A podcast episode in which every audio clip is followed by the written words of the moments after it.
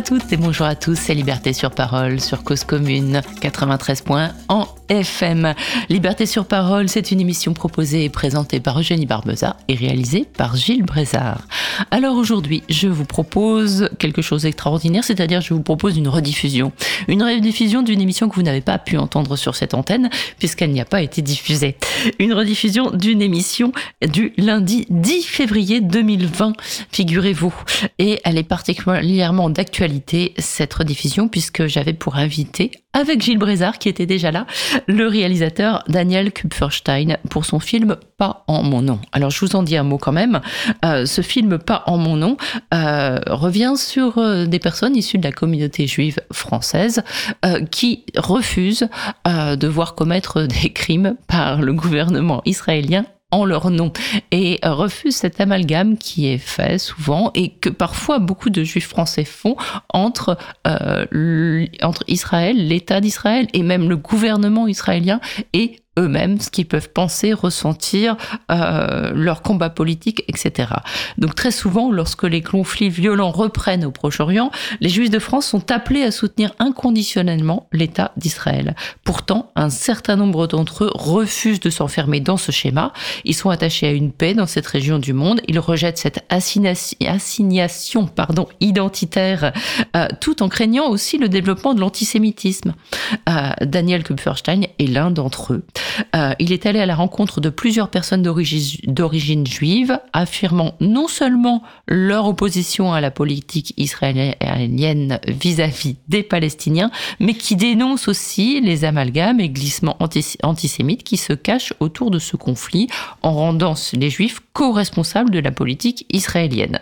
Donc, un cap assez difficile à tenir, mais qui est le cap le plus évident et le plus logique. Et euh, malheureusement, euh, ce point de vue ne se fait pas suffisamment entendre, et notamment dans les médias, et je vais dire, et notamment en ce moment. Donc je vous cite quelques noms de, de gens qui interviennent dans le film de Daniel Kupferstein. Il y a Bernard Bloch, Emeline Fagot, André Bensoussan, Maurice Rachfus, Karine Akoka, Ronnie Broman et Robert Kissous, également Esther Benbassa.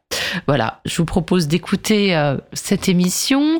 Et euh, alors, je ne sais pas si le film est projeté en ce moment. Euh, quand on a fait l'émission, Daniel Kupferstein cherchait un distributeur. Apparemment, je ne crois pas qu'il se soit sorti au cinéma, mais il y a un site internet, Daniel Kupferstein. Il le donne à la fin de l'émission. Vous pouvez le contacter. Il peut vous envoyer des DVD. Il serait bon que ce film se diffuse. Et ce qui serait bien qu'il se diffuse aussi, tiens, pendant que j'y suis et avant qu'on écoute cette émission, c'est notre appel au don puisque Cause Commune a besoin de votre argent. Alors, on a réuni l'objectif qu'on s'était fixé de 13 000 euros pour passer la fin de l'année en attendant la fameuse subvention du FSER dont je vous avais parlé euh, déjà sur cette antenne. Euh, on a, on est super content et on, remercie vraiment euh, les personnes qui se sont mobilisées et qui qui nous ont envoyé de, de l'argent via LOASO. alors il y a à peu près 200 donateurs. C'est super. Mais ce qu'on voudrait, et puis on a réussi avec 200 donateurs à avoir 13 000 euros, un peu plus même, c'est formidable. Mais ce qu'on voudrait maintenant, c'est, euh, on a attaqué les riches là. Très très bien, vous avez fait des gros dons, bravo. Maintenant, on veut attaquer les pauvres. Parce qu'il y en a plus. Ça fait rigoler Jérôme qui est à côté de moi. Voilà. En fait, on voudrait non seulement, et puis accessoirement, que vous nous envoyez un peu d'argent, mais on voudrait surtout que vous nous écoutiez. Donc l'appel est lancé à tous ceux qui nous écoutent. Euh, allez sur le site de la radio, si vous n'y êtes pas déjà, euh, et puis donnez-nous quelques euros, 2, 3 euros, mais soyez nombreux à le faire et, et, euh, juste bah, profitez-en, profitons-en pour, pour, pour faire découvrir les programmes. ce qui nous ferait encore plus plaisir, c'est qu'il y a un tout petit don, voilà, quelques euros, et puis un gros commentaire. Maintenant, on fait appel aux pauvres qui ont pas de sous mais qui ont des idées. Et voilà, on voudrait que vous nous critiquiez les émissions, que vous nous disiez ce que vous avez aimé, euh, argumenter et tout ça, ce serait super. Voilà. Bon, je vous laisse avec Daniel Kupferstein. À tout à l'heure.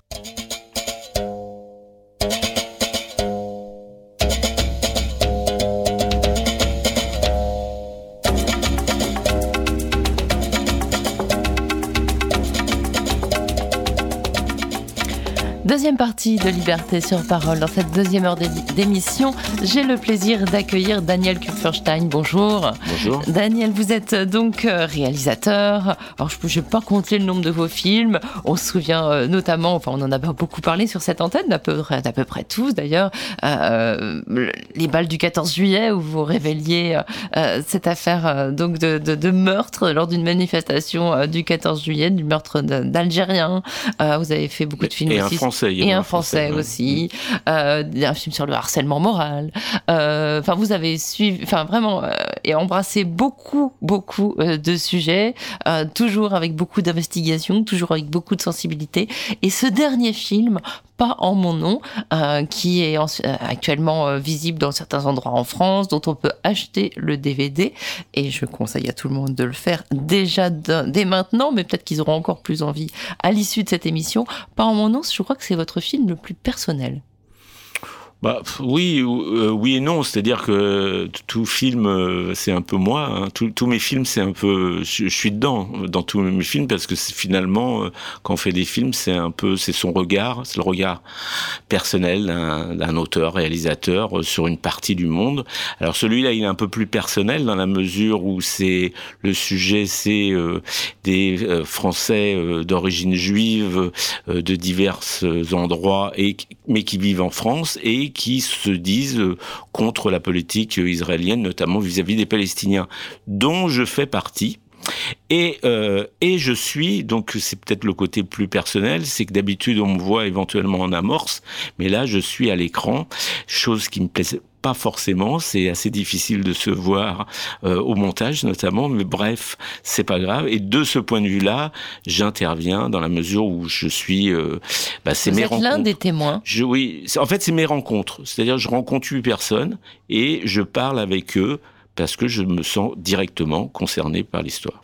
Et ces personnes, vous trouvez parfois des points communs avec elles euh, ou, euh, ou, ou, des différences. Enfin voilà, vous avez des, un bout d'histoire commune, parfois euh, le rapport à la judaïté, euh, le rapport à cette assignation communautaire, parce que c'est ça que vous, que, que, contre lequel vous vous insurgez. C'est une question compliquée, hein, parce que c'est vous abordez un gros, gros, gros sujet tabou parmi la, ce qu'on appelle la communauté juive française. Je ne sais pas si mm-hmm. elle existe vraiment. En tout cas, on voudrait nous nous faire croire qu'elle existe, c'est-à-dire de pouvoir être à la fois se sentir euh, pleinement de cette culture juive et puis aussi pleinement pour la justice euh, dans les territoires palestiniens et contre la politique d'un gouvernement d'extrême droite en Israël. Alors au niveau euh, culture, euh, enfin euh, ça dépend des gens puisque moi j'explique aussi dans le film que finalement ma culture elle est très française ou parisienne et je j'ai pas pas été élevé ni dans la religion ni dans aucune tradition et donc du coup j'ai jamais eu vraiment de culture juive. En revanche, j'ai eu des grands-parents qui venaient d'ailleurs, qui venaient de Pologne, qui avaient un accent pas possible pour n'importe quel français pour essayer de les comprendre, comme souvent les, les, les immigrés de la première génération qui ont du mal à parler français. Et euh, et eux ils étaient euh, ce qui comme ça ils se nommaient de juifs polonais euh, parlant le yiddish etc etc et donc cette partie c'est mon héritage c'est mes origines mais c'est pas moi dans le temps dans le sens où bah, je connais très peu cette langue que les gros mots et et finalement bah voilà je c'est mes origines c'est un peu j'explique dans les débats souvent c'est c'est un peu comme un arbre bah voilà un arbre on a les racines les racines, c'est les origines, mais soi-même, c'est l'arbre. Et moi, je suis l'arbre et j'ai vécu toujours en France avec cette culture française. Mmh. Cela dit, euh, pour revenir à la question, ça pèse forcément. Alors, quand on parle communauté juive, c'est un peu compliqué parce que euh, comme le dit d'ailleurs euh, euh, Robert Kissous dans le film, il dit mais la plupart des juifs en France, ils s'investissent pas dans le milieu communautaire ou en liaison avec euh, la communauté. Donc du coup, ils sont pas visibles en tant que tels. C'est-à-dire que bah ils s'investissent dans les syndicats, les partis, les associations, les, les ou rien du tout d'ailleurs, et ils se réclament pas spécialement de quelque chose.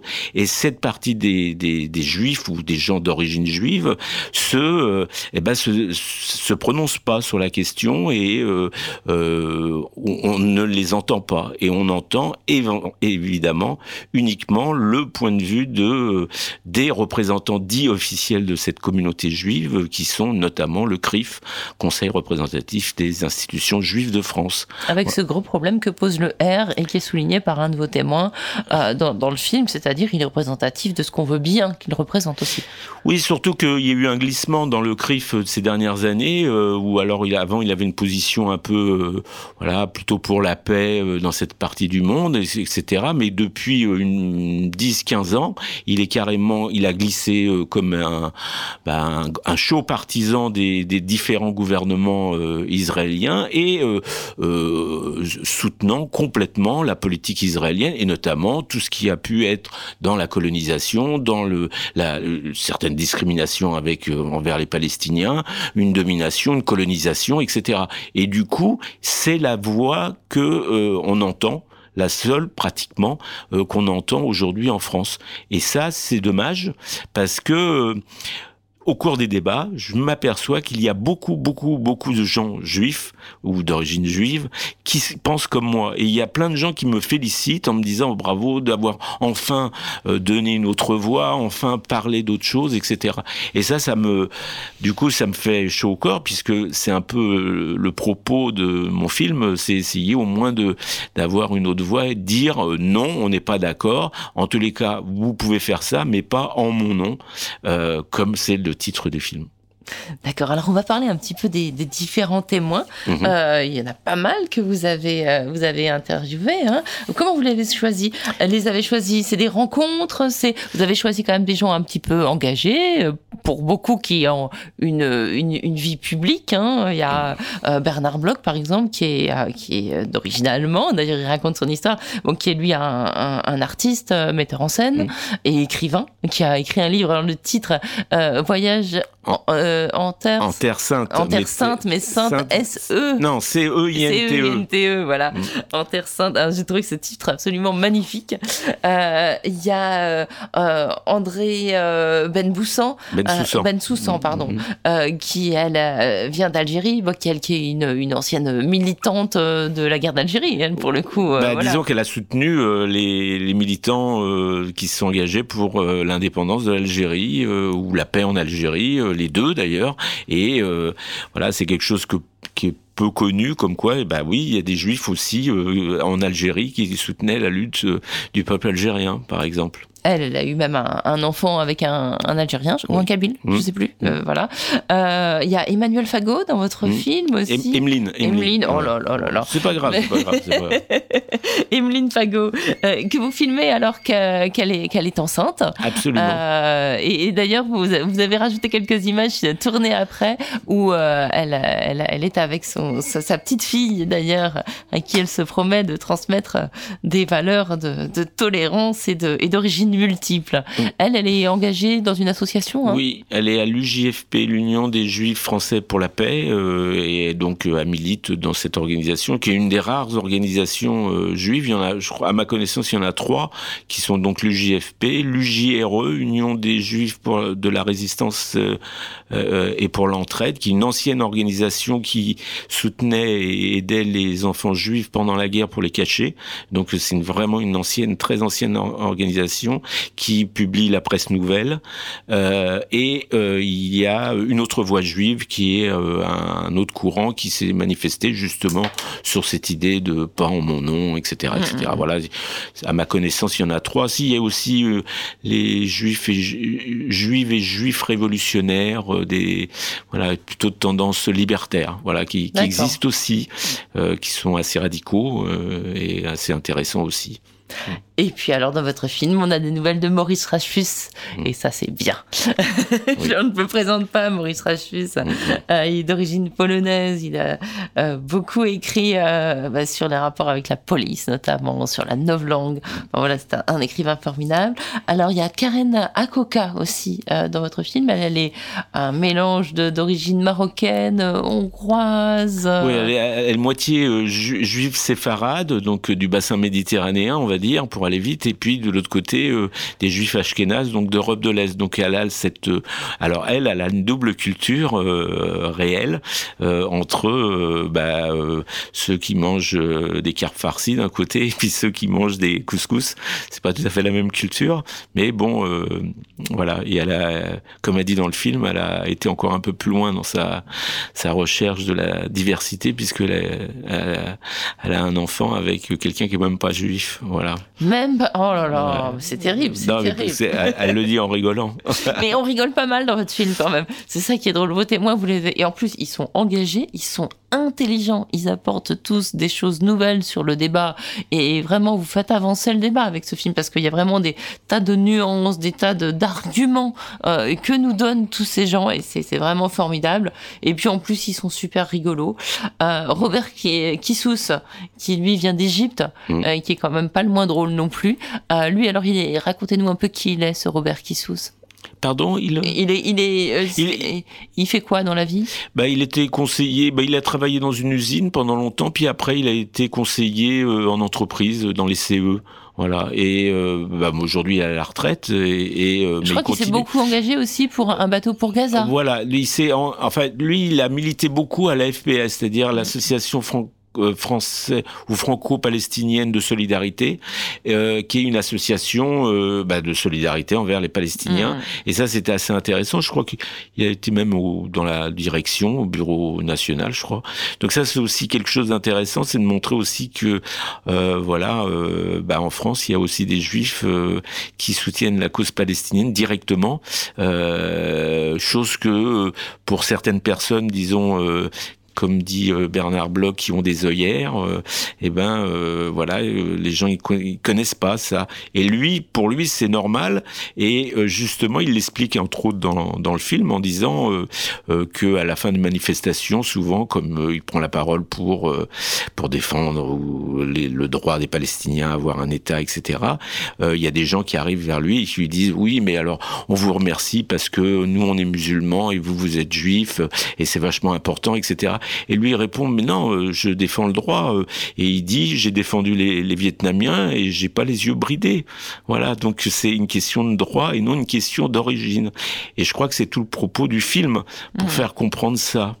Oui, c'est absolument tout le propos du film. Dernier témoin qui apparaît dans le film, parce qu'il paraît que vous en avez filmé plein, que vous n'avez pas pu tout mettre, euh, c'est Esther Benbassa, qui est donc sénatrice euh, écologiste, hein, si je ne m'abuse. oui, oui, euh, voilà, et qui, elle, est d'origine turque et grecque, et qui a beaucoup écrit d'ailleurs sur la Palestine, qui est toujours en tête des manifestations contre la guerre en Palestine, et qui est très engagée aussi. Mm. Oui, absolument. Les... Alors elle, ce qui était intéressant, c'est que euh, par ses prises d'opposition et puis comme elle est un peu médiatisée, du coup, euh, elle raconte qu'elle, euh, voilà, que des gens de la communauté juive la, l'accuse de traître. L'accuse de traître et c'est et on sent on sent une douleur puisque elle explique qu'elle a écrit, enfin, elle a fait que ça quasiment d'écrire sur sur les juifs pour défendre les juifs, notamment le monde séfarade puisqu'elle vient de ce monde-là et, et et on sent une, profonde tristesse par rapport à, cette vision des choses, comment elle est traitée. Voilà, dit on me crache dessus. enfin, c'est,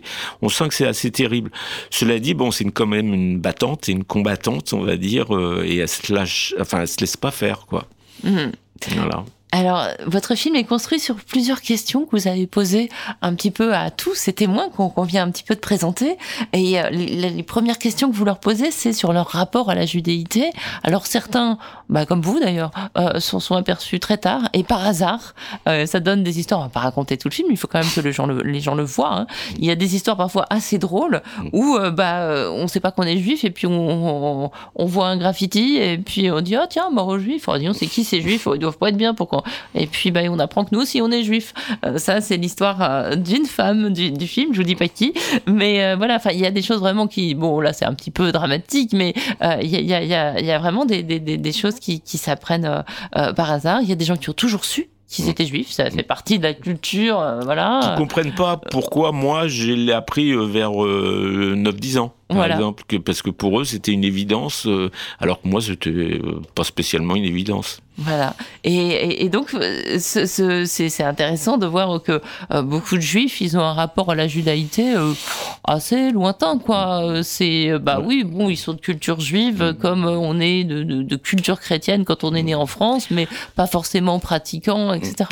Alors, dans, dans le film, il y a beaucoup. de- on, on voit quand même qu'il y a des gens qui ont des pratiques euh, religieuses au début, et puis petit à petit, voilà, ils, les laissent un peu tomber. Alors, dans les débats, il y a souvent, on me dit, mais pourquoi il n'y a pas de juifs religieux ou de juifs très pratiquants, etc., etc. Euh, je l'ai pas fait exprès. Enfin, je je l'ai pas cherché. J'ai pas Mhm. cherché à avoir des juifs euh, non religieux. J'ai même, j'aurais bien voulu en, en trouver, euh, mais euh, j'ai pas trouvé de gens qui acceptaient de dire euh, par rapport à cette question euh, Israël, le conflit israélo-palestinien, etc. Comme quoi on n'était pas d'accord euh, officiellement pour le dire, etc. Donc, donc après, comme moi, ce qui m'intéressait, c'est d'avoir cette variété d'origine, d'origine et d'âge. Oui, oui, oui. Il y a autant d'hommes que de femmes. Voilà, vraiment voilà très- autant d'hommes que de femmes moi je, je voulais cette variété là euh, c'était pour moi le plus important après euh, bah il y a, on, on voit qu'il y a des gens qui pratiquaient régulièrement le Shabbat les les les les, les, toutes les, fêtes religieuses euh, et puis d'autres gens comme moi qui que, voilà qui qui pratiquaient absolument rien Oui, mais est-ce que c'est spécifique aux juifs ça? Parce que les chrétiens non plus, ils font pas trop les fêtes religieuses, ils vont pas à la messe tout le temps. Euh, Bon, bah quand il y a un enterrement, ils vont à la messe d'enterrement, ou Alors, quand il y a Noël, on fait un truc, mais je- ou pas. Enfin, bah, c'est je, pas je sais pas j'ai euh, pas je sais pas j'ai pas peut-être une, une, une déreligiosisation des sociétés, tout simplement. J'ai pas l'impression qu'il y a, euh, enfin, des, des très pratiquants dans toutes les religions, on n'a pas énorme quand même. non non je pense que je je sais pas il faudrait faire une étude sociologique Oui, voilà, c'est ça. Mais Il faudrait faire une étude sociologique sur euh, pratiques religieuses et judaïsme, euh, et puis essayer de savoir si vraiment il y a une pratique ou pas, etc. Je sais que avec euh, l'arrivée des Juifs séfarades et euh, en France, à partir des années 62, euh, alors qu'une grande partie de juifs, donc ashkénazes comme ma famille, ont, ont arrêté de croire en Dieu à la suite du génocide. C'est-à-dire Ah que, ce que j'ai toujours entendu dans ma famille d'ailleurs, euh, Si Dieu c'est-à-dire existait, il n'y aurait Dieu, pas eu ça. voilà, voilà, si Dieu existait, il n'y aurait pas eu ça. Donc ça veut dire qu'il n'existe pas. Donc du coup, on élève les enfants euh, sans aucune religion, etc. Les, les juifs venant de, de, de séfarades, venant de- d'Afrique du Nord, etc., ont, ont une autre histoire. Et du coup, euh, ils venaient, ils- d'une manière générale, ils sont un peu plus religieux. Mhm. Alors moi, je ne sais pas exactement euh, quel poids religieux euh, existe aujourd'hui dans, la, dans ce qu'on appelle la communauté juive. On parle, on dit qu'il y a beaucoup de juifs qui font pas forcément le Shabbat, qui, mais en revanche, qui viennent à Yom Kippour, enfin aux, aux deux trois deux trois grandes Mhm. fêtes euh, religieuses, etc. Personnellement, je suis un peu plus sceptique, mais euh, voilà, il faudrait faire une étude. Euh, Je crois que il y en a pas tant que ça. Et puis, il y a beaucoup de gens qui se définissent pas forcément en tant que tels, en Mm. tant que Encore juifs, fois, avec absolument. comme euh, des gens qui se définissent comme euh, voilà, qui peuvent aller à la messe de minuit, mais euh, voilà, ils vont pas aller au-delà, quoi. Bah voilà, c'est on est voilà une, fois de temps en temps, on fait Ouais. un truc qui a rapport à nos origines culturelles et, et éventuellement euh, voilà. Mais Une, chose est sûre, c'est que les gens que j'ai filmés, euh, que j'ai rencontrés, euh, ont petit à petit euh, quasiment tous arrêté euh, avec la religion. hum. Alors, mais sans être forcément euh, euh, Ah. anticléricaux. Enfin, je sais pas si on dit ça, mais euh, voilà. Enfin, bah, euh, c'est difficile. C'est difficile quand, quand, par exemple, les gens c'est leur euh, leur pratique depuis leur naissance. Mhm. Et si c'est une tradition, c'est difficile d'être anticléricaux en, en tant que tel. hum. Après, on peut critiquer d'un point de vue idéologique le non, poids mais de comme la on, religion. comme on, voilà, comme on peut, on critique, enfin, comme il y a des bouffeurs de curés, est-ce qu'il y a, il y a, il y a, Il y a des bouffeurs de rabbins. Il y a des bouffeurs de rabbins, voilà, ou disant. Bah, il doit y euh, en avoir. hein. Moi, toutes ces traditions, euh, ces fanfreluches et tout ça, euh, enfin voilà, enfin l'idée de critiquer la pratique religieuse, les, les, les, les rites, les Je machins, sais- les trucs. Je sais pas ce qu'il y a. Une chose est sûre, c'est que j'ai appris que au cours de l'histoire, notamment en Angleterre, il y avait des, milieux juifs anarchistes qui organisaient des pork parties pendant le Shabbat. C'est-à-dire qu'ils mangeaient spécialement du porc ce jour-là pour lutter contre le, Shabbat, euh, voilà, le, jour euh, saint, enfin le jour où on fait la pratique religieuse, voilà, dans la, dans la semaine. Voilà, c'est une voilà. Maintenant, je ne sais pas ce qui se passe aujourd'hui. Euh, c'est un peu éloigné de, de ma pratique. Euh, voilà, il y, a beaucoup, on voit beaucoup dans moi, le de gens, ça, alors voilà, de gens qui sont, euh, voilà, sans être anti-religieux, voilà, qui ont pris leur distance face à une pratique religieuse. Mais je crois que c'est à peu près dans, toutes les, dans toutes les religions. Mais alors, il y a un des témoignages qui, par rapport à la judéité, qui m'a particulièrement intéressé. On va, on va, on va en entendre un extrait. c'est parfois on se sent pas particulièrement juif, mais l'histoire, la vie, euh, bah, nous le rappelle. Je suis né en Égypte, donc, et, euh, je ne peux pas dire que j'ai senti un jour que j'étais juif parce que je l'étais. Ce n'est pas quelque chose qui est arrivé à un moment donné, c'est que je l'étais. C'est une question que je m'étais jamais posée. Parce que, en plus, euh, la vie est organisée autour de juifs, coptes, musulmans, etc. Elle est organisée comme ça. Donc euh, on ne peut pas ne pas penser qu'on l'est.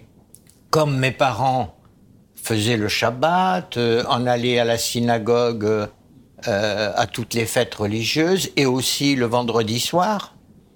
C'est-à-dire que tu te poses même pas la question d'en sortir, tu... elle est là, tu es dedans, point.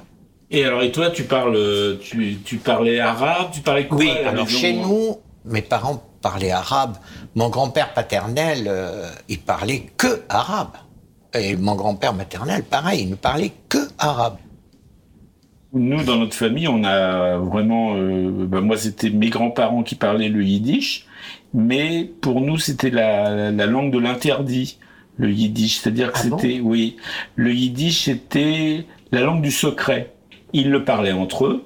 Ils parlaient euh, avec mes parents pour pas que nous, en yiddish, pour pas que nous, les enfants, on puisse connaître, euh, comprendre ce qui se passe. Et euh, tout ce qu'on a pu apprendre en gros c'est les gros mots euh, que je voilà euh, potes schmuck euh, enfin quelques gros mots c'est-à-dire con fou taré enfin voilà que des gros mots. Mais sinon nous il n'y avait pas cette transmission.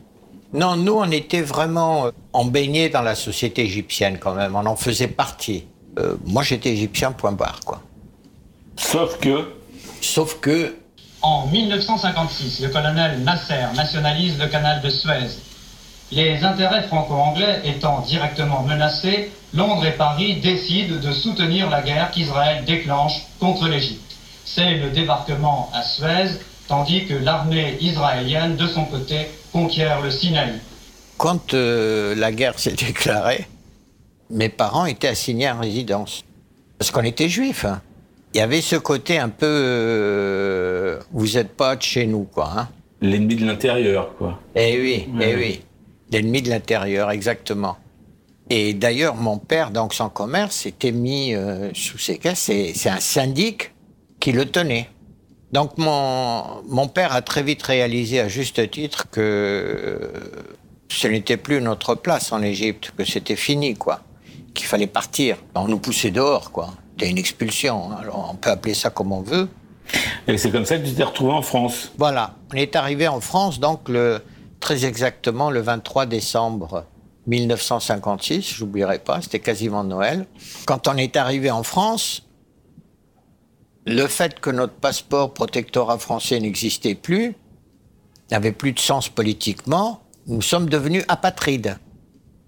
Donc j'ai été réfugié apatride. Donc je suis un peu sensible quand même à la question des réfugiés. Mmh, ben oui. Nous étions donc euh, internes, mon frère aîné et moi, dans ce lycée de garçons. Et le week-end, bien souvent, nous étions en Compiègne. Un jour, il me dit, voilà, on est invité euh, dimanche dans une famille. Ils sont juifs, mais il faut pas le dire. Moi, ça m'a choqué. Parce que pourquoi on ne dit pas ce qu'on est Et mais pourquoi on ne dit pas ce qu'on est? Donc c'est c'était un extrait que je trouve vraiment intéressant. C'était donc Robert Kissous et Daniel Kupperstein. On vous entend Daniel dans le dans le dans, l'extrait. Et, en fait c'est très très intéressant parce que bah, il est en Égypte, il sait qu'il est juif parce que quand on vit dans un pays comme l'Égypte, on sait à quelle religion on appartient, mmh. ça structure la, société, mais il n'en fait pas tout un plat. Il est égyptien. Mmh. Et simplement, il y a la guerre. Mmh. Et là, eh ben, les juifs, encore une fois, euh, se retrouvent assignés à résidence, euh, menacés, euh, sommés de partir. Et, et donc, pas pour aller euh, dans le sens inverse du film, que je trouve formidable, mais en même temps, ça explique aussi, pour en avoir parlé avec beaucoup de, de personnes juives qui euh, défendent euh, la politique d'Israël à tout craint, la, la, le fait qu'il y ait un État d'Israël, qui se disent au moins si ça recommence, on pourra aller là. Mm. Et ça, je l'ai entendu beaucoup, moi, mm. euh, chez des juifs qui disent oui, oui, d'accord, on est de gauche, oui, d'accord, mais ceci, mais on sait jamais ce qui peut se passer. S'il se passe un truc, ça va encore tomber sur nous. Mm. Vous l'avez entendu, ça, et c'est un peu ce qu'on, ce qu'on, ce qu'on peut. Bah, euh, oui, c'est quelque chose. Enfin, par exemple, euh, bon. Je vais prendre le cas de ma famille. Hein. donc, on n'a pas du tout été du tout sioniste. Euh, mais ma mère disait bon bah voilà si ça recommence euh, voilà bah, il faudra bien euh, trouver quelque part où aller et pourquoi pas aller en Israël voilà. Et donc là euh, là qu'est-ce qui se passe? C'est que euh, par rapport à Robert Kissous en, en comme en Égypte, bah il y a les armées euh, israéliennes euh, franco-anglaises qui attaquent. Eh ben, on assimile tous les juifs alors qu'ils se sentent égyptiens à des agents sionistes, des agents pro-israéliens qui c'est l'ennemi de l'intérieur qui est là au mm. milieu, etc. Et du coup, on décide de les de limiter leur voilà de, de tout faire pour les rendre une, une situation invivable et puis ils sont obligés de partir finalement euh, au bout d'un moment et je crois que la quasi-totalité des juifs sont partis dans les dans les deux trois années qui ont suivi euh, ça. Et du coup euh, ce côté bah, on est étranger toujours quelque part doit rester un petit peu dans la dans la, dans la tête des gens. Personnellement je l'ai pas du tout mais euh, parce que je me dis euh, c'est je suis mon pays c'est la France euh, et je et s'il y a si on, on, voilà s'il y a encore des, des l'antisémitisme etc bah, je me battrai en France mmh, contre. bien sûr. Voilà. Mais parce que vous vous avez peut-être eu euh, la chance de ne pas avoir la transmission d'un traumatisme, euh, ce qui a été le cas peut-être pour beaucoup de gens, euh, et puis que vous êtes relativement jeune quand même, et que peut-être des gens plus âgés euh, vont avoir ça, et peut-être vont le transmettre plus facilement à leurs enfants que vos parents l'ont fait avec vous. Peut-être, peut-être, mais j'en suis pas sûr, mm. j'en suis pas sûr. Euh, non, je pense que non, c'est un, euh, c'est un engagement. Non, je pense que c'est plutôt un engagement. C'est-à-dire que je me dis, euh, ça sert à... De toute façon, quand, je vois quand je vois les gens qui me disent euh, oui, euh, par exemple, on, voit régulièrement dès qu'il y a des attentats contre des synagogues ou contre des écoles juives en France, régulièrement on a des, des, des reportages à la télévision, la communauté juive est inquiète, ils partent en Israël, etc., etc.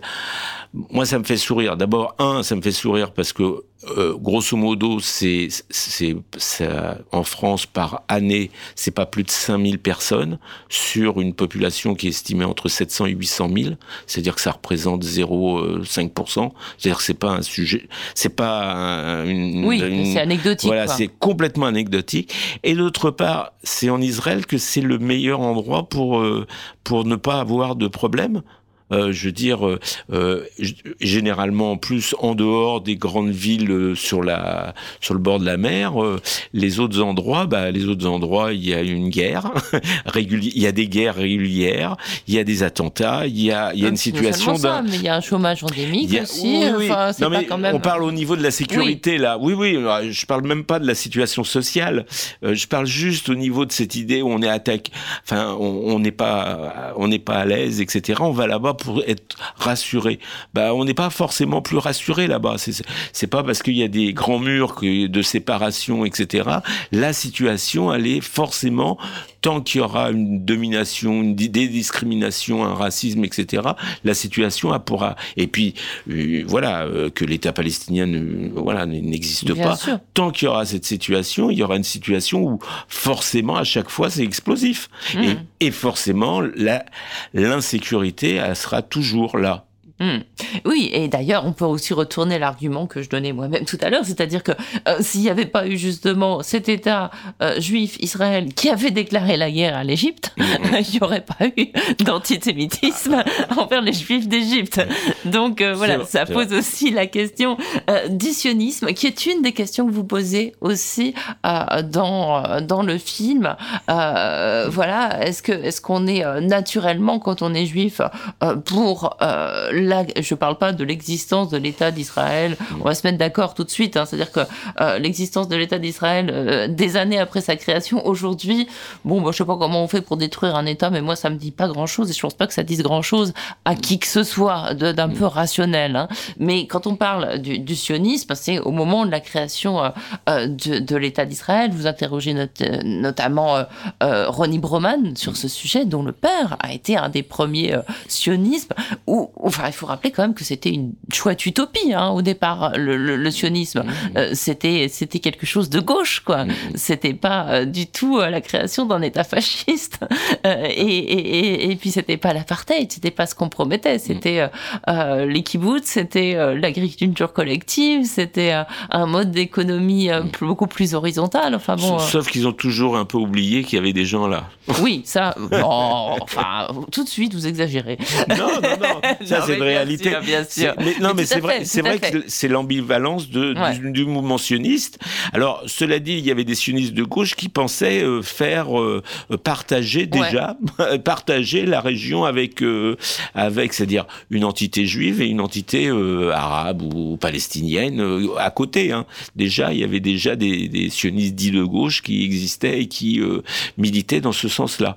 Mais bon, d'une manière générale, force est de constater que il y a eu cet État qui, euh, comme l'explique un peu Bernard Bloch, euh, parce que les gens ils savaient pas où aller, parce que euh, voilà, il y avait l'antisémitisme dans toute l'Europe, etc. Et donc du coup, voilà, il y avait une espèce de voilà, ils allaient là-bas, etc., etc.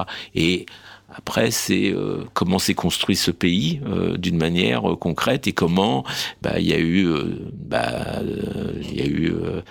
un peuple en haut et un peuple en bas, on va dire.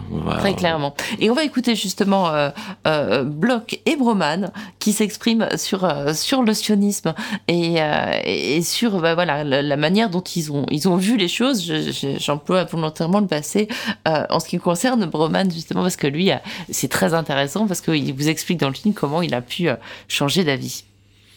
Moi, j'étais euh, sioniste, comme euh, on est, disons, pro-démocrate, pro-républicain, quand on est dans un pays démocratique, républicain, disons, à la française. Et ça ne posait aucun problème, ça allait de soi, ça glissait tout seul.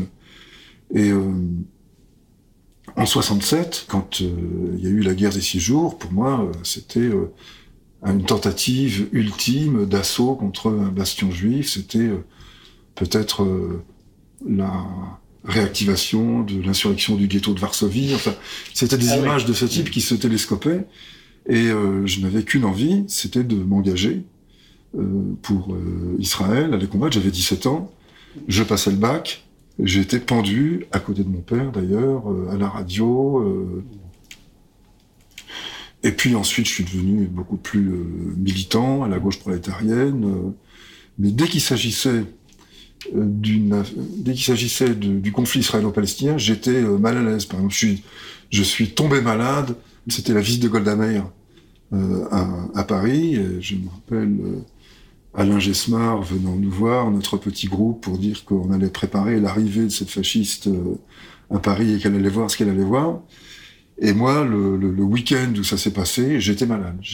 Alors que je, j'ai loupé rarement une action, j'étais plutôt euh, du genre volontaire, euh, activiste. Là, euh, j'ai passé le week-end sous les draps. sans faire le rapprochement. Il m'a fallu peut-être 20 ans pour prendre conscience du fait que peut-être que je me punissais de mon manque d'ardeur pro-palestinienne euh, à l'époque et de l'angoisse dans laquelle je me trouvais, euh, enfin, une espèce de conflit de loyauté. Israël, qui pendant des siècles et des siècles a été l'espoir et la permanente référence pour la diaspora juive à travers le monde, Israël est aussi un État depuis le 15 mai 1948 avec un drapeau, une armée, un parlement, un siège aux Nations Unies. La proclamation de l'indépendance est considérée par les pays arabes voisins de l'État juif comme un acte de belligérance. Et dès le 15 mai, cinq armées arabes pénètrent en Israël et convergent vers le cœur de la Palestine. Les premiers mois de son existence, Israël les vit donc dans le fracas des armes. Rien qu'en voyant ce petit bout de truc de deux minutes euh, sur la création de l'État d'Israël, tu as trois ou quatre affirmations euh, qui sont discutables. Quand il dit, par exemple, que euh, la création de l'État d'Israël était le rêve des Juifs depuis des millénaires, c'est complètement faux. Jusqu'à euh, au moins euh, l'arrivée au pouvoir d'Hitler, au moins, voire encore plus tard que ça, l'immense majorité des Juifs du monde n'était pas sioniste. Du tout. Le but, c'était de vivre le mieux possible dans les pays où ils vivaient. Et la grande majorité de ceux qui sont arrivés après-guerre, sur Exodus par exemple, ou tout ça, ils, étaient heureux d'arriver là parce que personne ne voulait d'eux ailleurs. Mais toi, qu'est-ce que tu en penses de cette création d'État d'Israël en tant que tel? Je trouve simplement que, que de répondre à cette question n'a aucun intérêt aujourd'hui.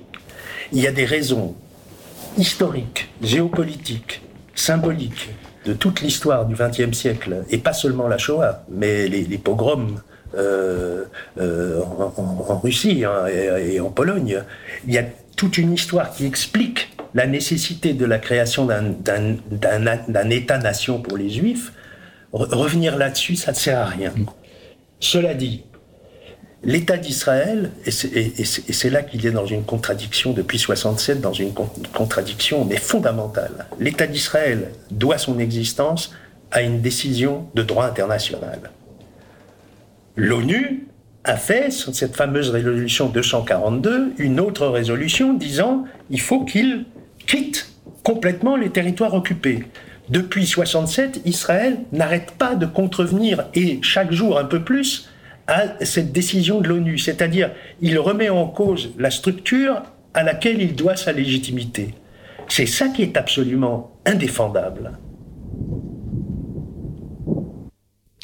Voilà, donc on entendait, euh, on entendait à la fois euh, Ronnie Breman et, euh, et, et, voilà Bloch, Bernard Bloch parler donc de, de, leur de leur position sur sur sur l'existence de, de l'État israélien. Et ce que dit Bernard Bloch à la fin est, intéressant parce que il dit voilà c'est le seul pays qui doit sa naissance à l'ONU et qui ne respecte pas les résolutions de l'ONU. Ça c'est vrai que c'est quand même bien de le faire remarquer, c'est bien de l'entendre. Je suis tout à fait d'accord avec ce qu'il dit et euh, et je par rapport à cette question, euh, moi je pense que c'est la question du bah, sionisme est un peu dépassée, c'est-à-dire bon bah aujourd'hui l'État d'Israël qu'on soit d'accord ou pas avec cette position euh, qui a existé euh, depuis 1800 et quelques ou 1900 et qui a abouti à un État d'Israël est à mon avis un peu dépassé et que aujourd'hui c'est plus ça qui est en jeu mais surtout arriver à une paix juste, durable, et notamment avec les droits des Palestiniens à avoir au moins un État euh, ou au moins reconnaître les droits euh, fondamentaux euh, de ce peuple-là.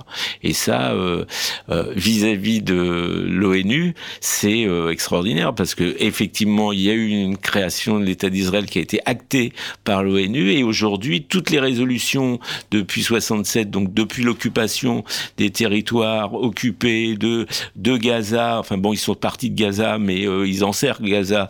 Et, euh, et une partie du Golan, bah, toutes ces, toutes ces, tous ces endroits sont condamnés par l'ONU, euh, où il y a des résolutions qui sont votées, et eux, ils s'en foutent, etc pire aujourd'hui, c'est la décision de Trump qui décide de aller encore légitimer la colonisation. en disant bah, il faut annexer euh, les parties où il y a des Israéliens, des implantations et des colonisations euh, israéliennes, et c'est normal.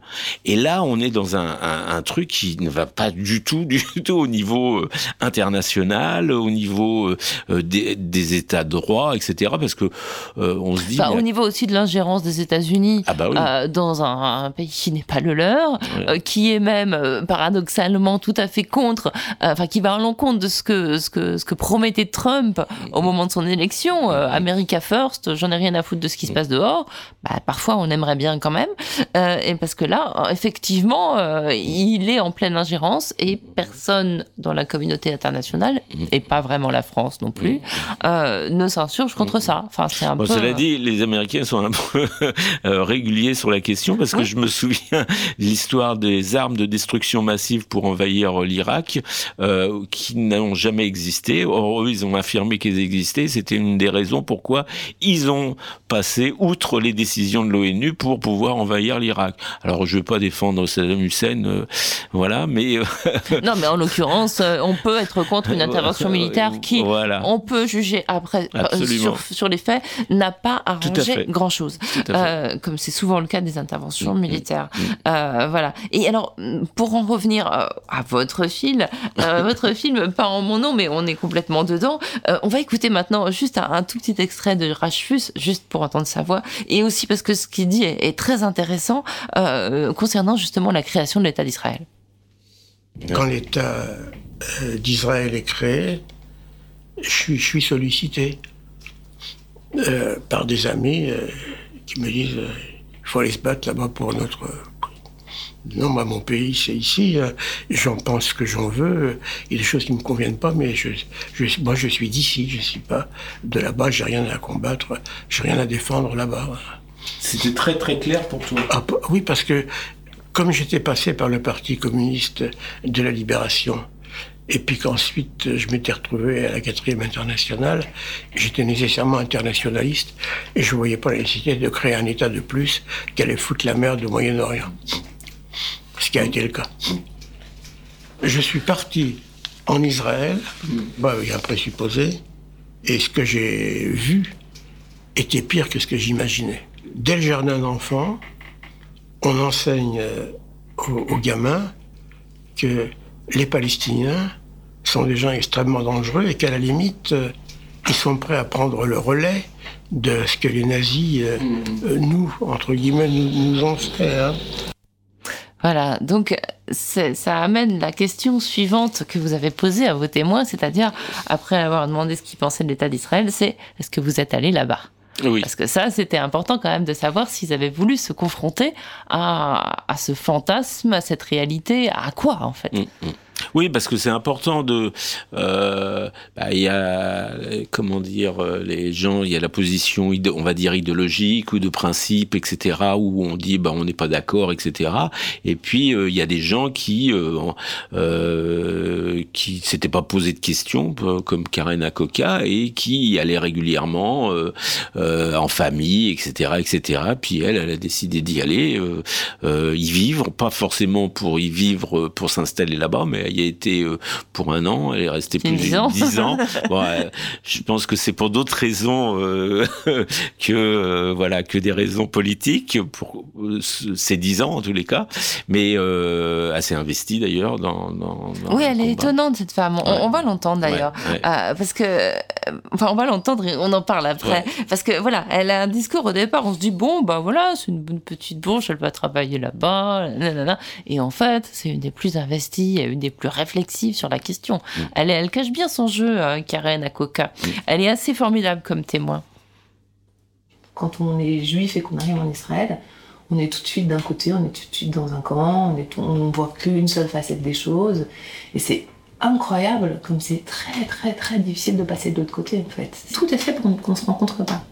tout est fait pour que euh, euh, n'y a pas cette, cette rencontre. Euh, et, par exemple, ce qui est très frappant, c'est que quand en Israël, moi j'ai vécu cette expérience, quand on va à l'hôpital, on se dit tiens, c'est marrant, il y, a beaucoup d'Israéliens palestiniens ou d'Arabes israéliens euh, qui vont à l'hôpital, ils tombent plus malades que les autres. Qu'est-ce que c'est? Et en fait, j'ai compris qu'en fait, c'était un des seuls lieux qui était vraiment fréquenté par les, les deux groupes. Et que en fait, c'est là où on prend la mesure de euh, euh, bah, nombre euh, qui sont là. Et moi, en fait, comment, euh, comment je pense les deux étapes. La première, c'est qu'à un moment, j'ai travaillé pour une revue qui s'appelle Palestine Israel Journal. C'est une revue israélo-palestinienne, euh, écrite par des Israéliens et des Palestiniens, qui existe encore toujours, qui est à Jérusalem-Est, qui est un très très beau projet. Mais c'est une revue de quoi Une revue sur le, le problème israélo-palestinien. D'accord. Et déjà, je faisais cette chose vraiment très bizarre et folle d'aller tous les jours au travail à Jérusalem-Est, ce qui était vraiment pas du tout euh, euh, fréquent euh, chez les juifs israéliens, encore moins chez les français juifs israéliens. Et c'est plus sur ce frottement-là quotidien de, de, de, faire quelque chose ensemble que la rencontre, elle s'est faite en fait. Bon, quand ça devient concret avec des gens avec qui on travaille au quotidien et que c'est plus ces gens c'est plus des menaces c'est plus etc mais c'est des personnes c'est Leïla c'est et ben voilà ça prend vraiment un, autre sens voilà, donc Karen Akoka, euh, qui a un parcours assez, assez intéressant, euh, parce que donc elle a vécu là-bas, elle commence par, bon, bah, elle travaille euh, à Jérusalem, Jérusalem Est, donc elle passe les checkpoints tous les jours, elle vit, elle vit avec des, des Arabes israéliens, enfin elle travaille avec eux, et puis elle va finir par s'engager bien plus avant euh, pour la cause palestinienne. Mais il y a une manière très progressive de le faire. Et on sent chez cette femme une sorte d'engagement vraiment profond, pas quelque chose de émotionnel euh, qui serait parce qu'elle quelque chose l'a choqué un moment elle va réagir. C'est vraiment quelque chose on sent que elle elle est inarrêtable en fait. Elle est non mais on la sent d'une force. Euh, elle a analysé les choses elle connaît bien les deux côtés. Et du coup euh, enfin elle a Enfin voilà, si, je devais suivre quelqu'un, voilà, dans un combat, je pense que je la suivrais. Alors justement, c'était ça qui m'intéressait dans ce film, c'est-à-dire que ce qui m'intéressait, c'était de partir un petit peu de, l'origine, euh, de tradition, pas tradition, et puis petit à petit, euh, quelle position on, à avoir vis-à-vis d'Israël, euh, cette politique-là, etc. Et justement, c'est ça qui était intéressant dans l'extrait que vous avez montré sur, sur de Ronnie Broman, comme euh, celui de Maurice Rachfus ou de euh, comment qui est plus clair lui, mais celui de Karen Koka, c'est des gens qui étaient finalement assez sionistes, euh, pro-israéliens, qui petit à petit changent, petit à petit ils, comprennent, ils sont pas d'accord et petit à petit on, ils disent bah non, on n'est pas d'accord du tout avec ce qui se passe. Et Karen Akoka est, typique à ce niveau-là parce que elle, elle se retrouve là-bas, elle dit d'emblée voilà, là-bas, quand on est juif, on est d'un côté, on connaît pas du tout l'autre. On s'aperçoit que quand, quand on va à l'hôpital euh, qui a tiens, d'un seul coup, il y a des Palestiniens, des Arabes israéliens, euh, d'un seul coup. Euh, et puis, petit à petit, elle va de l'autre côté elle va voir l'autre. Et ça, c'est une démarche extraordinaire. Et elle s'engage dans le mouvement Tahaouch, qui est un mouvement qui veut dire vivre ensemble. Donc déjà, d'Israéliens, enfin de Juifs et de comment, de Juifs et d'Arabes israéliens et des Palestiniens. Donc un mélange des, de, de, de tout pour essayer de vivre ensemble, etc évidemment, euh, euh, pour plein de gens, c'est des traîtres euh, à la, nation, etc. Mais elle s'est engagée d'une manière très claire par rapport à cette question. Et ça aussi, c'est quelque chose de... on ne connaît pas bien et le parcours évolutif et des engagements aussi importants que ça. Mmh. Et, elle, elle, a fait ce choix, Karine Akoka, et elle dit Bon, bah, à table avec ma famille, on parle d'autre chose. Ben oui, parce que forcément, euh, c'est toujours délicat, difficile et euh, et euh, sur ce sujet, bah, c'est explosif. Mais moi-même, on m'a dans ma famille, on m'a dit que j'ai, enfin, on m'a fait sentir que j'étais un traître. Ah oui, vous aussi. Bah ah là là. Bah, Parfois, on peut être un traître dans sa famille sans. Tout, tout simplement parce que j'ai fait ce film. Oui, oui, bah oui, oui. Ah oui. Carrément. Bah oui, parce que euh, j'allais forcément euh, donner une mauvaise image de Israël, euh, etc. Oui, forcément. Mais oui, parce qu'il y a des gens qui sont bah, avec des œillères. Eh ben, on va se venger, Daniel Kupferstein. On va écouter André Ben Soussan. Elle, elle nous venge pas mal quand même. on l'écoute à propos. Elle, elle a jamais voulu aller en Israël, mm. et on comprend pourquoi. Vous n'êtes jamais allé en Israël Jamais. Alors, pour moi, il y a un antisionisme euh, qui me vient d'où il me vient De ma culture communiste, de la méfiance vis-à-vis de tout nationalisme, vis-à-vis de tout ce qui est, euh, oui, nationaliste et religieux. Hein. J'ai pas envie de revivre des situations coloniales comme celles que j'ai connues en Algérie. Voilà.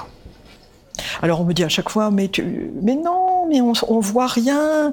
On, euh, oui, d'accord, mais justement, moi, je, je, le verrai, je le verrai. Euh, on voit rien si on veut rien voir. Voilà. Et tu penses qu'il y a les gens de ta famille qui sont là-bas euh, voient rien ou quand ils y retournent Ah ben, quand j'interroge ma cousine, euh, quand on discutait un peu sur Israël, euh, elle me disait, euh, elle me disait, mais toi, tu mets toujours la justice avant ta famille. Voilà, voilà, constamment des choses comme ça. Alors je lui demande, mais en Israël, tu dois te sentir. euh, Est-ce que tu es bien? Tu, tu te sens euh, vis-à-vis des gens, etc. Tu te sens pleinement juif, pleinement euh, épanoui. Elle me dit, oh bon, euh, il y a beaucoup de Russes. Alors je lui dis, bah oui. mais- Elle me dit, mais ils sont pas juifs, c'est des Russes. Ah oui. D'accord. Et puis les Juifs d'Europe, euh, d'Europe centrale, les, les Askénazes, bon, c'est pas, c'est pas, c'est pas, Pas des vrais. c'est pas des vrais, c'est pas nous quoi.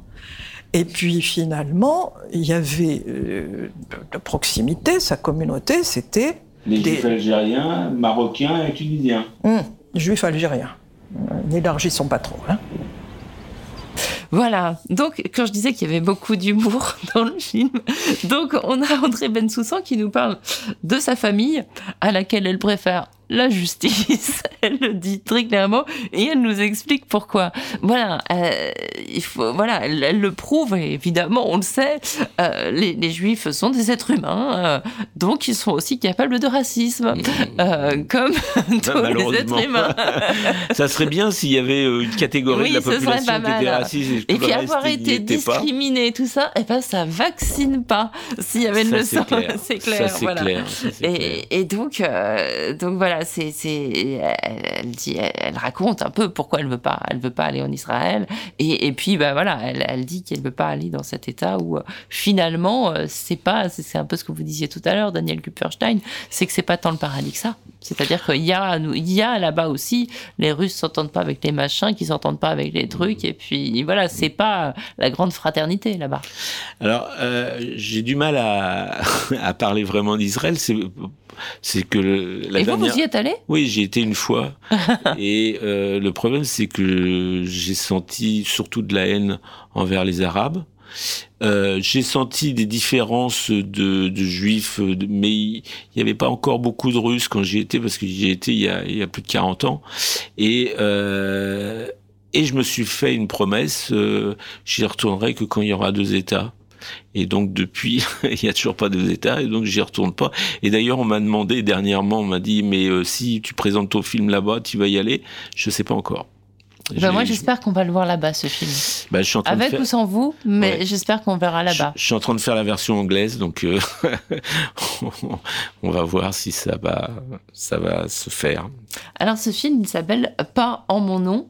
Et bien, justement, à un moment du film, il y a un petit écho à ce Pas en mon nom. Mm, mm. Et c'est de la bouche de, de Ronnie Broman. On l'écoute. La rupture, c'est la fin des années 80. Vraiment une, une cassure euh, idéologique, intellectuelle se, se produit à la faveur d'une conjonction de, de choses, euh, d'événements.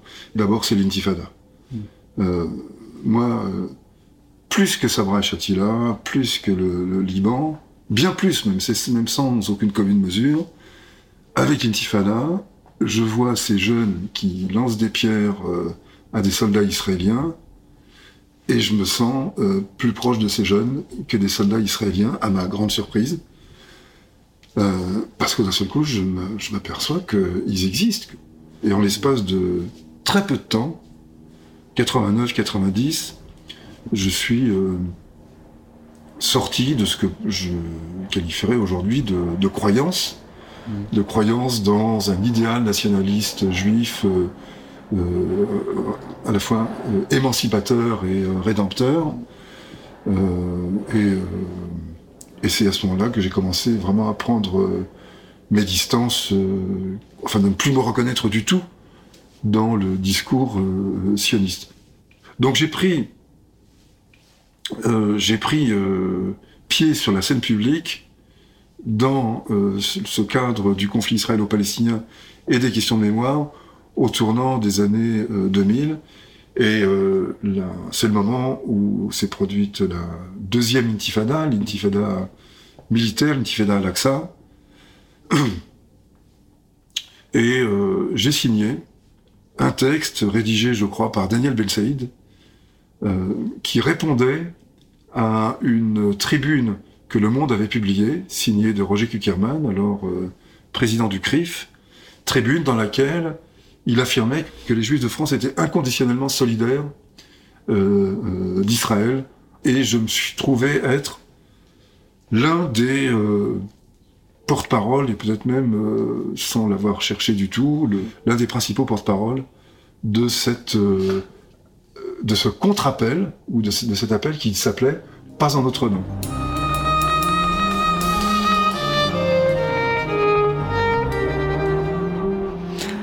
laisser un peu de musique quand même, parce qu'il y a aussi de la musique dans ce eh film. Et des très beaux ah. ciels. Oh oui, absolument.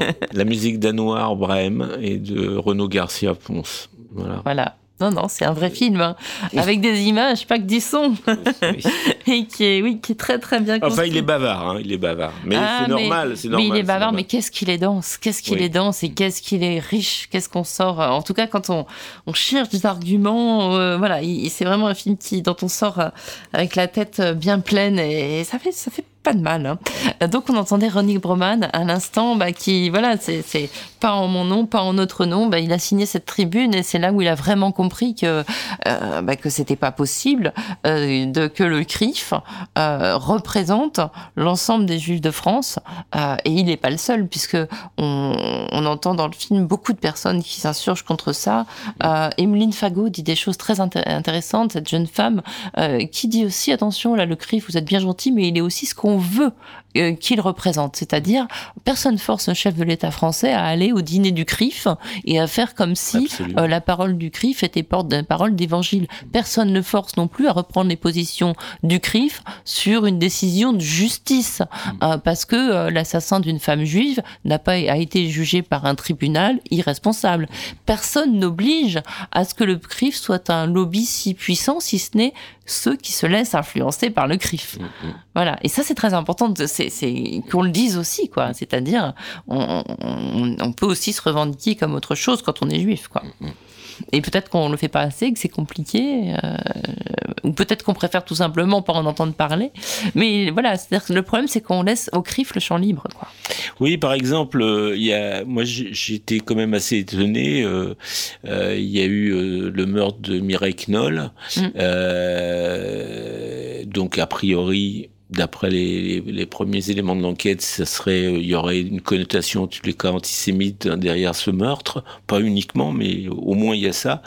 Et euh, il y a eu une manif et, euh, et c'est le CRIF qui appelle. Euh, enfin, c'était une marche blanche, mais euh, normalement, si c'est de l'antisémitisme, ça devrait être des organisations des droits de l'homme, antiracistes, qui devraient appeler, et l'ensemble de la population devrait suivre, CRIF compris, évidemment, mais ça parce que si c'est les juifs qui manifestent pour euh, quand il y a un juif qui est qui se fait tuer, assassiner, mais alors où on va? Enfin, c'est quoi ce monde où euh, alors il y a un asiatique qui va être tué, il y aura que des asiatiques qui vont descendre, il y a un, maghrébin qui va qui va mourir, il y aura que des maghrébins. Non, c'est quoi ce monde? Moi, je n'en veux pas en tous les cas. Mmh. Ça c'est clair. Je veux pas de ça. Et je veux, euh, je veux que euh, quand il y a un crime raciste, quelles que soient les origines, quelles que soient, on manifeste tous contre ça. Sinon, ça va revenir euh, chacun. Mm. Ce que je dénonce d'ailleurs dans le film. Oui, par les mots notamment de, de Karine Akoka, mm. qui dit des choses très intéressantes. Elle dit que ce qui caractérise des crimes anti-juifs, c'est souvent ils sont très ad hominem. c'est des actions spectaculaires dans une école, voilà. Et tandis que les, le racisme anti-musulman se caractérise par des discriminations au long cours et continuelles. Je sais pas ce que je préfère moi personnellement, aucun des deux. Mais voilà, elle dit c'est ça, ça. Ce qu'il faudrait, c'est qu'on arrive à voir que euh, voilà, tout ça c'est du racisme et qu'il faut qu'on lutte contre tout ça ensemble. Et effectivement. Mais euh, mais bon, évidemment, il y a, y, a, y a ces divisions qui euh, qui sont d'ailleurs instrumentalisées, hein, et notamment par le CRIF. Mm. Voilà, donc vous avez posé la question du CRIF à pas mal de gens euh, dans, dans, dans, ce film. Et puis, évidemment, euh, vous euh, posez quand même la question de l'antisémitisme. Parce que c'est pas parce que on, on, on, est juif, qu'on est pour la justice en Palestine. Oui, qu'on critique même l'instrumentalisation de la communauté juive ou des gens d'origine juive. Qu'on est, on est pour l'antisémitisme et qu'on n'en est pas victime parce que les, les, les actes antisémites n'ont jamais disparu. Euh, euh, je sais pas s'ils sont en augmentation ou pas, mais il paraît que oui. En tout cas, ils sont plus euh, signalés et c'est une bonne chose qu'on les signale. Euh, donc voilà, c'est quelque chose qui est très loin d'avoir disparu et, et, ça, ils en sont tous conscients. Et puis il y a la dernière question que vous évoquez dans le film et qui est, qui est vraiment importante, c'est la question de la confusion entre antisionisme et ou ce qu'on appelle antisionisme et antisémitisme. Et alors ça, c'est vraiment, euh, c'est un gros problème qui est purement d'actualité, hein, puisqu'il y a une, une loi qui est proposée pour assimiler l'un à l'autre, ce qui, euh, aux yeux de beaucoup de vos, de, de vos témoins, euh, est une absurdité. Enfin, de ce qu'ils disent, on comprend que c'est pas ça qu'ils veulent. Mm. C'est pas, c'est pas vraiment une loi, c'est une, euh, je sais plus une, euh, enfin, je, sais plus les termes, mais c'est pas une loi qui a été, euh, qui a été, parce que, à mon avis, ça serait trop compliqué de faire une loi parce que je pense que constitutionnellement ça marcherait pas parce que être contre l'antisionisme, c'est une idéologie, comme on mhm. peut être contre le communisme, contre le libéralisme, etc. Et ça n'a pas de lien direct avec euh, du racisme euh, ou de l'antisémitisme d'une mhm. manière. Euh, non, parce que ça voudrait dire que, par exemple, si on est pour le boycott des produits israéliens qui sont produits dans les colonies mhm. palestiniennes, eh bien, du coup, on serait taxé d'antisémite. Par exemple. Donc là, du coup, moi, je me revendique comme antisémite, si c'est ça. Oui. Euh, donc c'est complètement bah dingue. c'est complètement dingue. En revanche, je suis tout à fait d'accord. En revanche, il y a des gens qui ont glissé en disant, et il faut le dire, il y a en glissant de la, du boycott des produits israéliens au boycott de, des, des magasins juifs. Oui. Et là, et c'est là où il y a le vrai racisme qui pointe, parce que c'est ça là, un, un des problèmes, c'est, euh, je crois que c'est Esther Benbassa qui dit on est on est coincé entre le marteau et l'enclume, mmh. parce que du coup, si on se revend, si on dénonce d'un côté, mais de l'autre côté, euh, qu'est-ce qu'ils vont dire, etc., etc. Et du coup, c'est ça qui est un, un, vrai problème, un vrai enjeu, c'est-à-dire que d'un seul coup, la haine de certains euh, par rapport à l'attitude d'Israël, etc., on déduit, et puis l'attitude du CRIF qui se veut représentatif en défendant l'État d'Israël coûte que coûte, même dans des bombardements, du coup, amène certaines personnes exploité par des gens comme Dieudonné ou Soral, etc., c'est-à-dire des vrais antisémites. Euh, du coup, c'est exploité par ces gens-là, et petit à petit, il y a des gens qui disent, bah oui, finalement, euh, finalement, euh, les Juifs se tiennent, ils sont tous d'accord, ils sont tous, en, etc. Mais, et du, coup, nous, qu'est-ce qu'on fait, nous? On bah est où là? Qu'est-ce qu'on devient?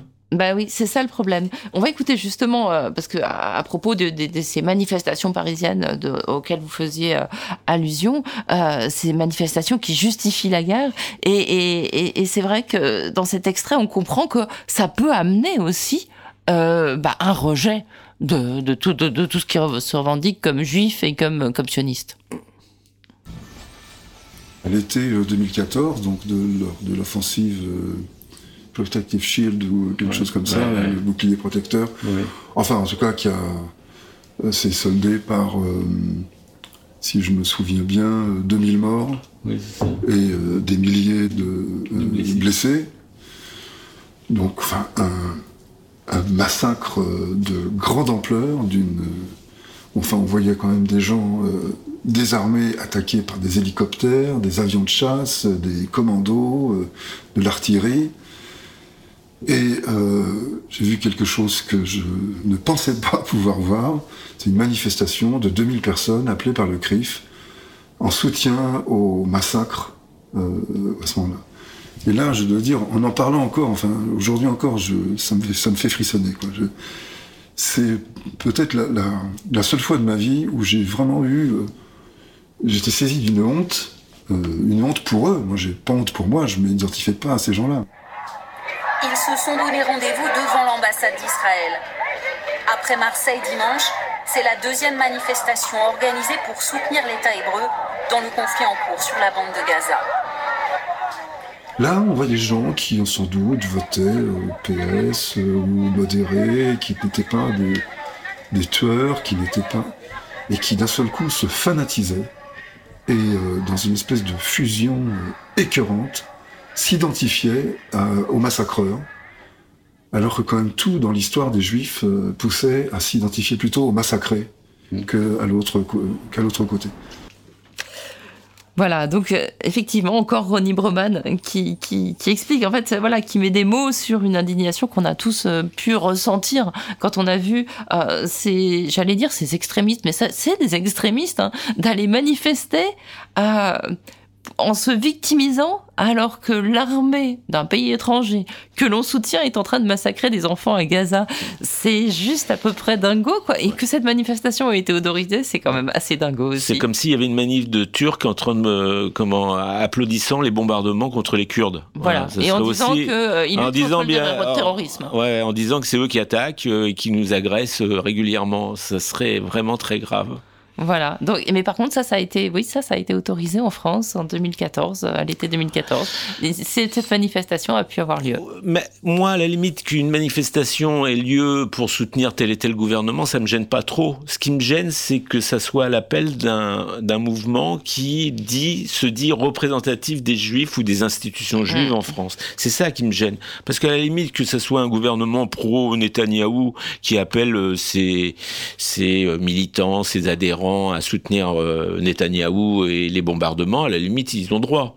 Le problème, c'est que quand ça, ça se veut représentatif et ça donne tout de suite, par rapport à l'ensemble des gens, le, ça veut dire que tous les juifs sont derrière. Ah et, et, du coup, ça favorise indirectement, voire directement, euh, les antisémites qui disent, bah, vous voyez, qui soutiennent tous, euh, ils nous bombardent, ils sont tous d'accord, etc., etc.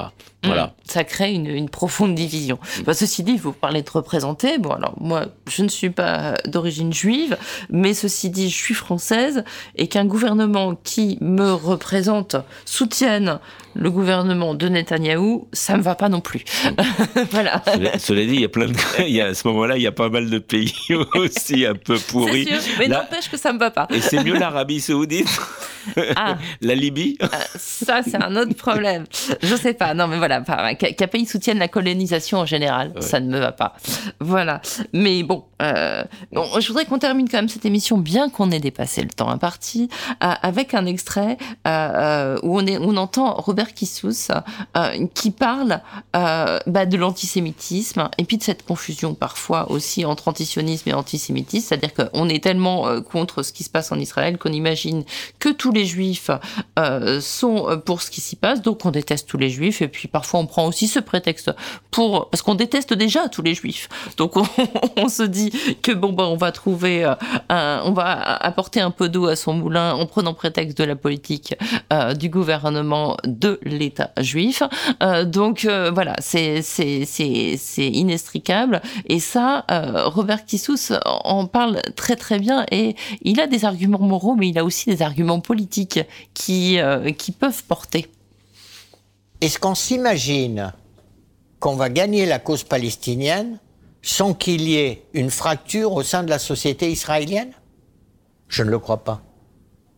Je ne le crois pas. On a une opposition, je le disais tout à l'heure, des Arabes palestiniens d'Israël, qui fait à peu près 20% de la population. C'est un point d'appui considérable. Euh, c'est pas rien, hein, 20% déjà. Et, puis les, progressistes israéliens. Pourquoi je vais m'en priver? J'ai besoin d'alliés. Nous, on mène un combat pour l'égalité, pour l'égalité complète, pour le respect de chaque peuple. Et moi, la première fois dont je me suis rendu compte de cette affaire, j'ai eu la chair de poule. C'est en 2003-2004 que j'ai réalisé qu'il y avait des associations qui se réclamaient du soutien à la Palestine et qui en fait étaient infectées d'antisémitisme. Je l'avais pas réalisé vraiment avant. J'avais senti des trucs désagréables ici et là, mais pas au niveau d'une association. euh. Pour moi, ça a été un combat toujours. Mais encore une fois, la violence israélienne est tellement forte que des fois, elle met en rage certains. Et ceux qui jouent du racisme n'ont pas trop de difficultés à récupérer une partie de cette rage. Et, nous, notre combat là-dessus, c'est de faire en sorte que cette rage se transforme en combat politique juste. Voilà, un combat politique juste. Bah, je crois que ce sera les derniers mots et on va lui laisser. Il y, a du boulot. Il y a du boulot. Non, mais il y a du boulot. Mais euh, ce film est vraiment intéressant parce que bah, il fait une partie du boulot aussi en, en donnant des, des, des- de l'eau au moulin, des gens qui euh, parfois par lassitude vont se taire. Euh, Vous dites d'ailleurs dans le film, vous vous confessez que vous parfois vous le faites. Vous entendez un truc antisémite, vous réagissez pas. Et ben parfois on entend un truc où on, on se voit associé à un groupe, même si on n'y est pas tout à fait. Bon ben on se tait parce qu'on n'a pas envie de se fâcher. Eh ben là, ça donne des arguments peut-être pour réagir sans se fâcher, mais avec intelligence, avec des choses qui portent. Et c'est en ce sens que je trouve ce film euh, important. Ben, merci. Alors on le voit où? Puis, euh, mais je cherche encore un distributeur. J'ai toujours pas de Ah bah distributeur. voilà, bah, le- l'appel est lancé, franchement, Voilà. mais ça vaut vraiment, vraiment J'ai le toujours coup. pas de distributeur, je sais pas pourquoi, ils ont peur, euh, j'en sais rien. Enfin, en tous les cas, il y a plein d'associations qui le projettent. euh, Si dans on veut les- se des- procurer le DVD, Alors, si on veut se procurer le DVD, c'est simple, il faut me contacter. J'ai un site en tapant mon nom. Ou alors, alors le nom c'est Daniel Kupferstein. Voilà, point .com, je crois, un truc comme Voilà. ça. et puis, sinon, c'est, vous pouvez m'envoyer un mail. Donc, c'est Daniel Cup. Donc, euh, mon prénom et les trois premières lettres de mon nom, hotmail.fr. Eh ben, merci beaucoup Daniel Kupferstein et bravo pour ce film utile et réjouissant. Merci. Voilà, Liberté sur parole, c'est terminé. On se retrouve la semaine prochaine pour un nouveau numéro de ce magazine. Excellente journée, excellente semaine à tous. Un grand merci à Gilles Brézard qui réalisait l'émission.